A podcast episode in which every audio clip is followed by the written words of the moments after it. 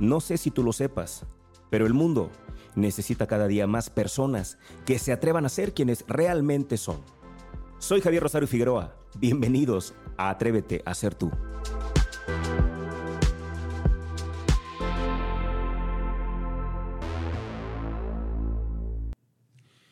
Precisamente hoy en la mañana me escribió una mujer por WhatsApp, me mandó un mensaje, una mujer a la que yo de verdad aprecio, la aprecio y, la quiero mucho, la respeto por, por cómo es y por cómo ella está constantemente resolviendo situaciones que se le presentan. Y ella me escribía algo que me dejó pensando, me dejó reflexionando. Y por eso es que hoy quise hacer este episodio, porque siento que es una, una situación que es muy común, que muchos vivimos y que lamentablemente muchos lo dejamos ahí abierto, no lo entendemos y como no lo entendemos, no lo resolvemos. Hace poco también en una serie de videos que mi equipo y yo estamos subiendo a redes sociales, justamente hablábamos de la falta de enfoque, ¿no? Y yo respondía a una pregunta que mucha gente se hace. La pregunta es, ¿qué puedo hacer para tener más enfoque, para mantener mi enfoque? Y yo le decía, bueno, lo primero que tienes que hacer es descubrir qué te está robando tu enfoque. Y una vez que ya sabes qué te está robando tu enfoque, por favor resuélvelo.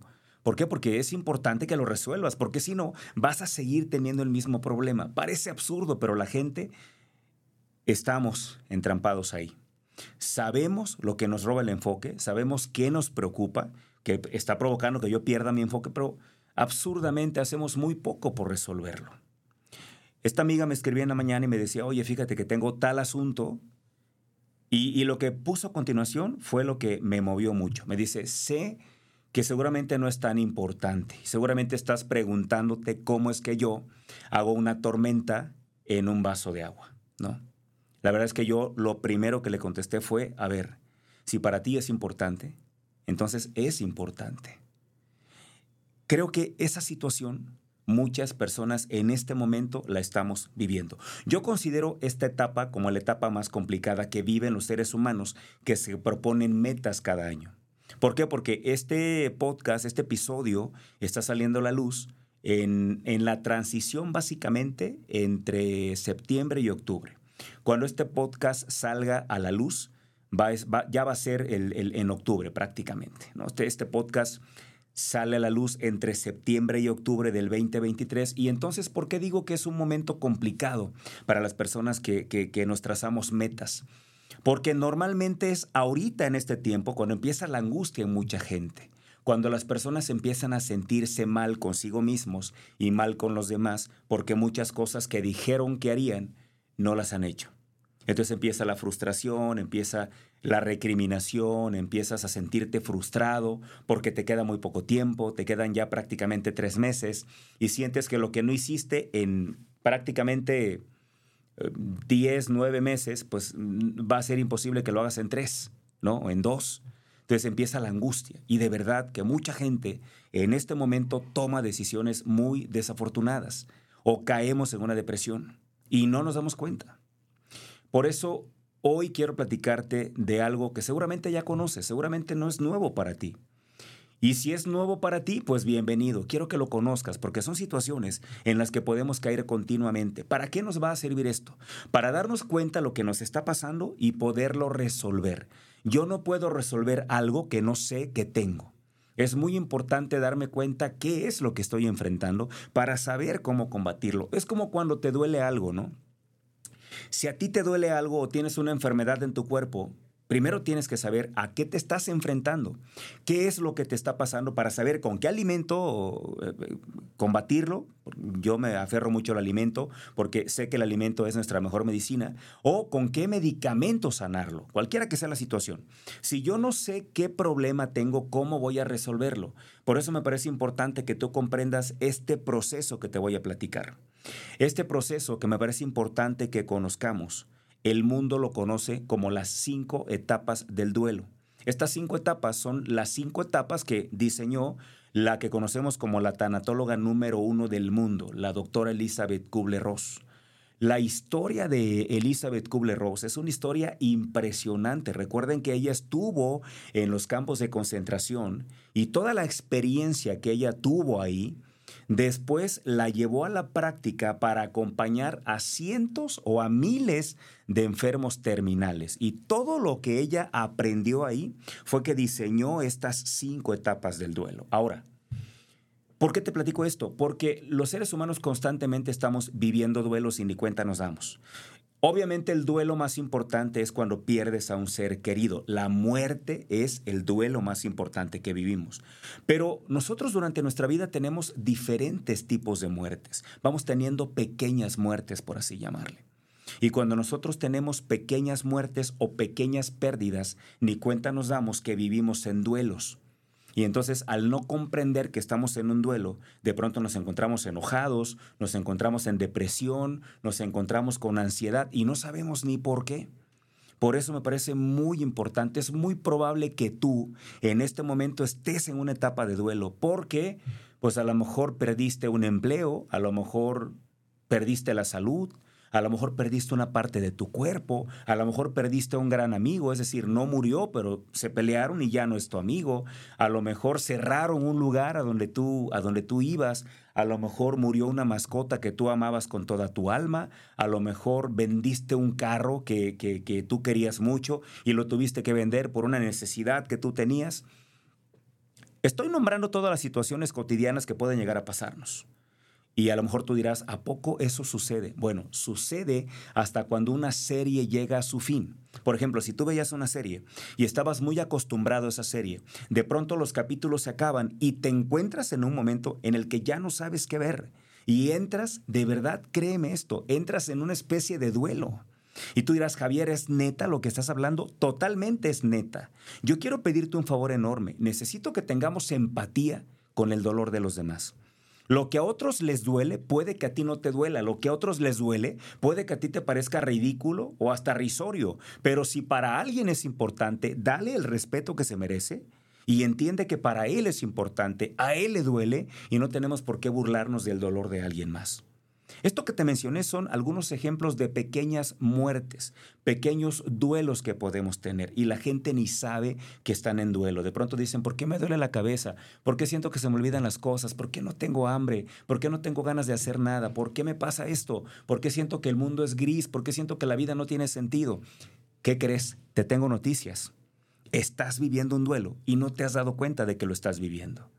Así que es muy importante que conozcamos estas cinco etapas del duelo. Además, déjame platicarte algo. Te quiero regalar un documento que tengo frente a mí, un documento diseñado en el, em, en el 2020 por em, el área académica de psicología de la, déjame decirte ahorita, de la Universidad Autónoma del Estado de Hidalgo.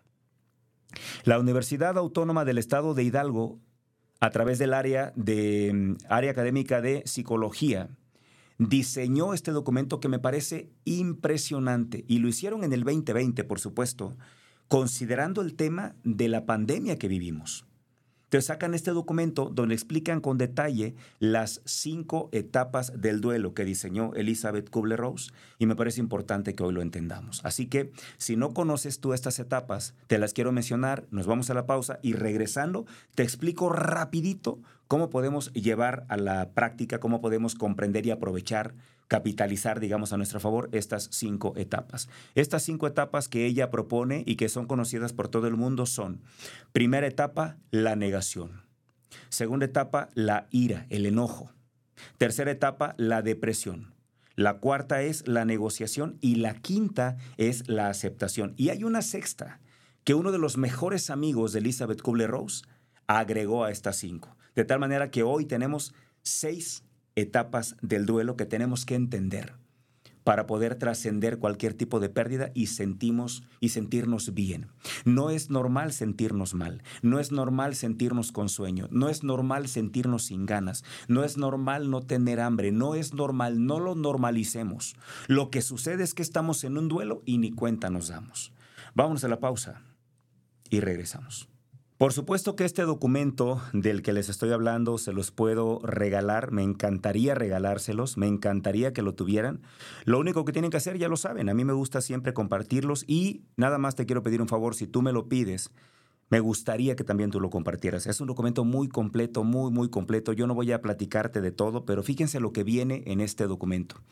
Vienen las cinco etapas del duelo, viene explicada cada una de ellas, viene muy detallado y este más que un documento es un manual para que nosotros podamos entender cada etapa del duelo para que nos demos cuenta en cuál de ellas estamos y para que podamos justamente salir de este duelo y poder llevar una vida ahora sí, bien usada la palabra, una vida normal, porque lo que vivimos es anormal. La gente ha normalizado estar desganado. No es normal estar desganado. Tienes algún tipo de duelo y ni cuenta te has dado. Por eso me parece importante que esto lo entendamos justamente hoy. Etapas del duelo. Bueno, ¿cómo pueden tener el documento? El, documento lo pueden tener pidiéndomelo vía WhatsApp al 33 1003 75 76. Va de nuevo, 33 1003 7576. Y con esto me mandas un mensaje, me dices, Javier, mándame el documento del duelo y con gusto yo te lo envío. Con todo gusto, para que tú lo tengas y para que, por supuesto, puedas compartirlo con la gente que tú quieras. Es un documento que estoy seguro no solamente puede salvar vidas, sino que puede hacer que las vidas de las personas sean vidas más productivas, más fructíferas, más alegres, más divertidas y sobre todo con mayor sentido. Las cinco etapas. La primera, la etapa de la negación, me parece que te ha pasado.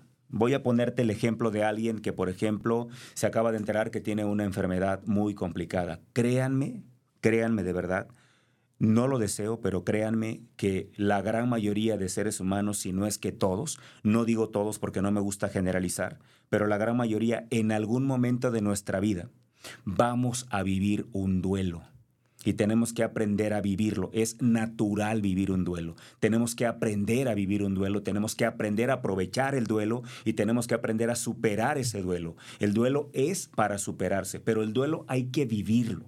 Hay que vivir cada una de sus etapas. Vamos a imaginar el caso de una persona que ha perdido su salud. Le acaban de dar un diagnóstico de una enfermedad que hasta el momento es incurable. La primera etapa es la negación. Y la negación tiene que ver con enojarte. Bueno, todavía no te enojas. La negación, porque el, enojo es la segunda etapa. La negación tiene que ver con, con, negarte a aceptar que esto te esté pasando a ti. Te parece increíble que te esté pasando a ti. Es, es, es así. Miren, les voy a hablar, por ejemplo, de, del caso mío. Y ustedes saben que yo no tengo ningún empacho en hablar de mi vida y platicar mis situaciones lo que me está pasando a mí, porque eso me parece que es muy ilustrativo. Por ejemplo, cuando yo me entero que hasta el momento nosotros, mi esposa y yo, no podemos ser papás, y digo hasta el momento porque yo creo en los milagros. Y yo sé que mientras haya vida hay esperanza y nosotros no quitamos el dedo del renglón. Tampoco queremos forzar ni, ni obligar a Dios a que haga algo que no está en nuestro destino. Pero mientras haya posibilidades, nosotros vamos a seguir intentando. Pero hasta el momento hasta el momento no podemos tener hijos. Cuando yo me entero de eso, cuando me dan mi diagnóstico y me dicen, no puedes tener hijos por esto, por esto y por esto, yo entro en negación. Yo no se los voy a negar. Yo entré en negación. Yo levanté los ojos al cielo y dije, ¿por qué me pasa esto a mí? O sea, ¿por qué a mí? ¿Por qué no a otros? ¿Por qué hay tanta gente que tiene hijos que ni siquiera quieren y yo que adoro uno, que, que quiero uno, no me das uno? ¿Por qué a mí? Es la negación. Entonces puede que tú estés en esa etapa. La negación es muy común. Cuando perdemos algo, la primera etapa es la negación. Luego viene la segunda etapa que es la ira, el enojo. Es cuando empiezan los reclamos, ¿no? En mi caso, por ejemplo, te voy a hablar de mi etapa. ¿eh? Voy a quitar el, ejemplo del, del tipo que tenía una enfermedad y te voy a poner mi ejemplo, el ejemplo propio una vez que, que, salté de la negación a la ira. En la negación era no poder creer que esto me estuviera pasando a mí, no, no poder creerlo. A ver, híjole, yo que tanto me he preparado, yo que tanto he leído, yo que tanto quisiera tener un hijo para formarlo con todo lo que he aprendido, me parece increíble que esto me esté pasando a mí. La negación, negarlo, negarlo. Esto no puede ser, seguramente esto no es cierto. Y entonces fui con otro médico y fui con otro y fui con otro y fui con otro hasta que tuve que entender que esto era así. No, negación. Número dos, la ira. La ira. Me acuerdo bien la escena, la primera vez que intentamos embarazarnos con mi esposa y no salió, mi esposa me dijo, ¿sabes qué? En un, en un momento de ira también de ella, me dice, ¿sabes qué? Ya no ayudes a nadie, me dice. Ya no ayudes a nadie, ya no vayas a dar pláticas a los templos, ya no ayudes a nadie, que se vayan al carajo, no tiene caso que les ayudes, tú ayudas y ayudas y Dios a nosotros no nos ayuda. Nosotros queremos un hijo nada más y no nos da uno, al carajo todo, se enojó y yo también me enojé, yo también le reclamé a Dios a solas y le dije, ¿por qué Señor? ¿Por qué, por qué me haces esto? ¿No? Es la ira, es un enojo descontrolado, ¿no? Luego viene la, la etapa número tres, que es la negociación es cuando tratas de hallarle como una explicación a esto.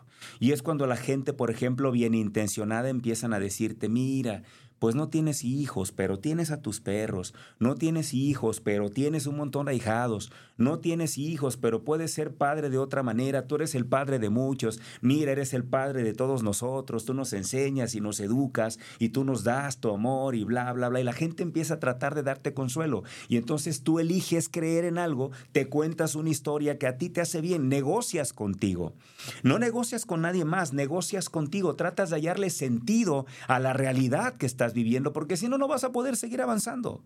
Entonces es lo que yo hice. Yo me acuerdo que le dije a mi esposa, ya no me digas más, déjame contarme la historia que yo quiero creer. Yo quiero creer esa historia y con esta historia me voy a quedar. Porque nosotros justamente es lo que hacemos todo el tiempo. Nos pasa algo y nos contamos una historia. Y esa historia, dependiendo de la historia que nos contemos, es la historia que vamos a creer y en función de esa historia que hemos decidido creer es como vamos a vivir. Espero que esto no suene tan complicado, pero así es como funciona. Me costó entenderlo, pero finalmente lo he podido entender. Así funciona la vida, mis amigos. La historia que te cuentas es la negociación que haces contigo. Por eso yo hoy te puedo decir que hay etapas de mi vida que decidí ya no recordar.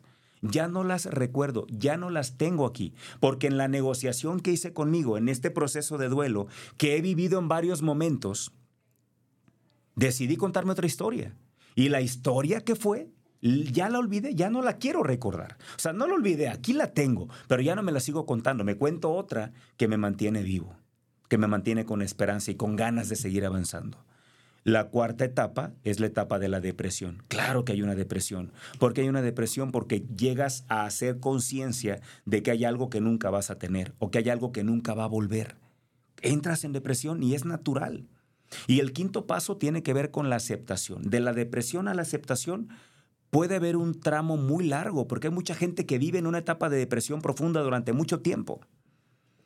¿Cómo se acorta la etapa de depresión cuando llega la aceptación? Cuando llegas a entender que eso que tanto te duele ya no va a volver y que la vida es así, que tiene que seguir. Y por eso el sexto paso, que no viene en el documento, pero que te quiero agregar porque ya son seis pasos, ya son seis etapas mundialmente aceptadas del duelo, las cinco que te acabo de mencionar y la última que le da sentido a todo. La última etapa del duelo se llama resignificarlo.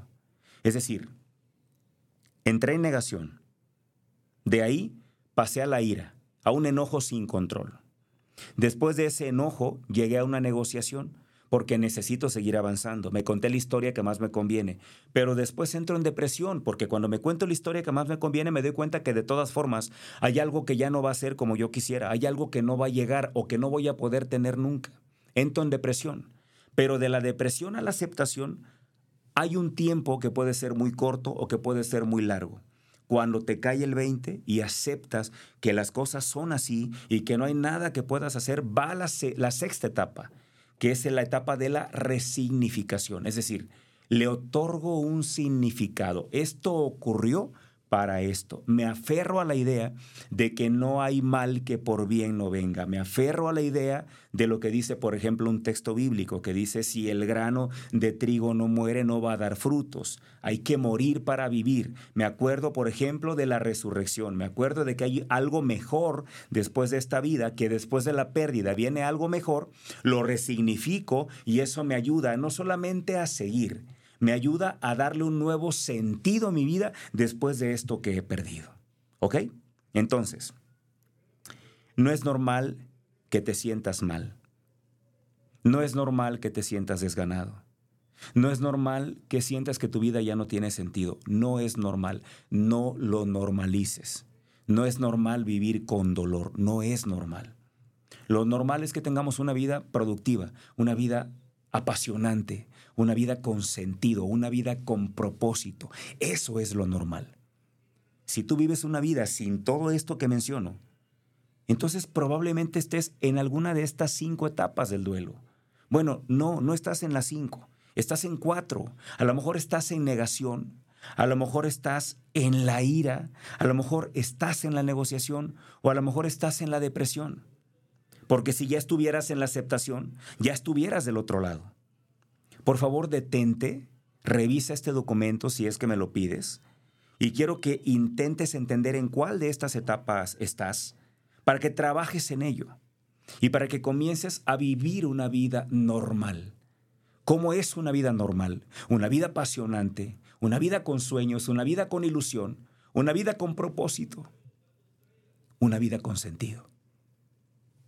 Mis amigos, gracias por esta gran oportunidad que me dan de poder compartir lo que vivo, lo que siento, lo que me está pasando en cada uno de estos episodios. Sentí la necesidad. Hay una voz interna que me dijo, necesitas hablar de esto.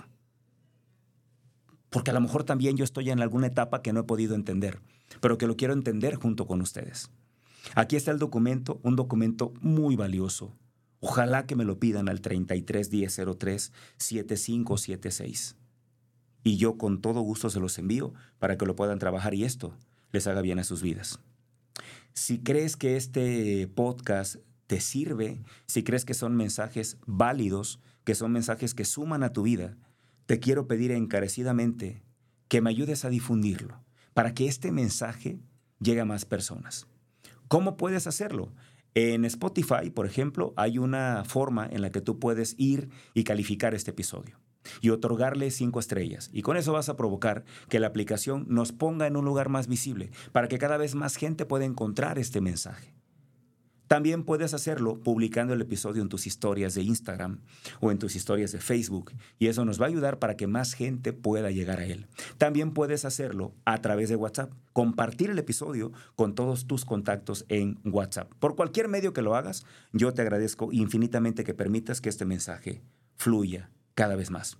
También quiero invitarte, tenemos una comunidad en Telegram donde cada mañana, entre las 6 y las 7 de la mañana, todos los días publicamos un mensaje. Un mensaje que te ayuda a mantener tu enfoque en lo que verdaderamente quieres. Si quieres ser parte de esta comunidad sin costo, totalmente gratuita, con la única intención de mantenernos enfocados, sobre todo ya que estamos en la recta final de este año, si quieres ser parte de esta comunidad, lo único que tienes que hacer es pedirme el acceso al 331003 7576 y con todísimo gusto yo te voy a dar el acceso para que seas parte de esta gran comunidad.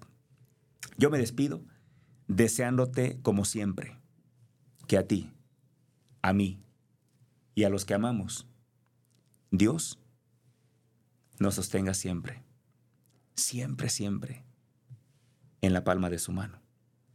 Hasta la próxima.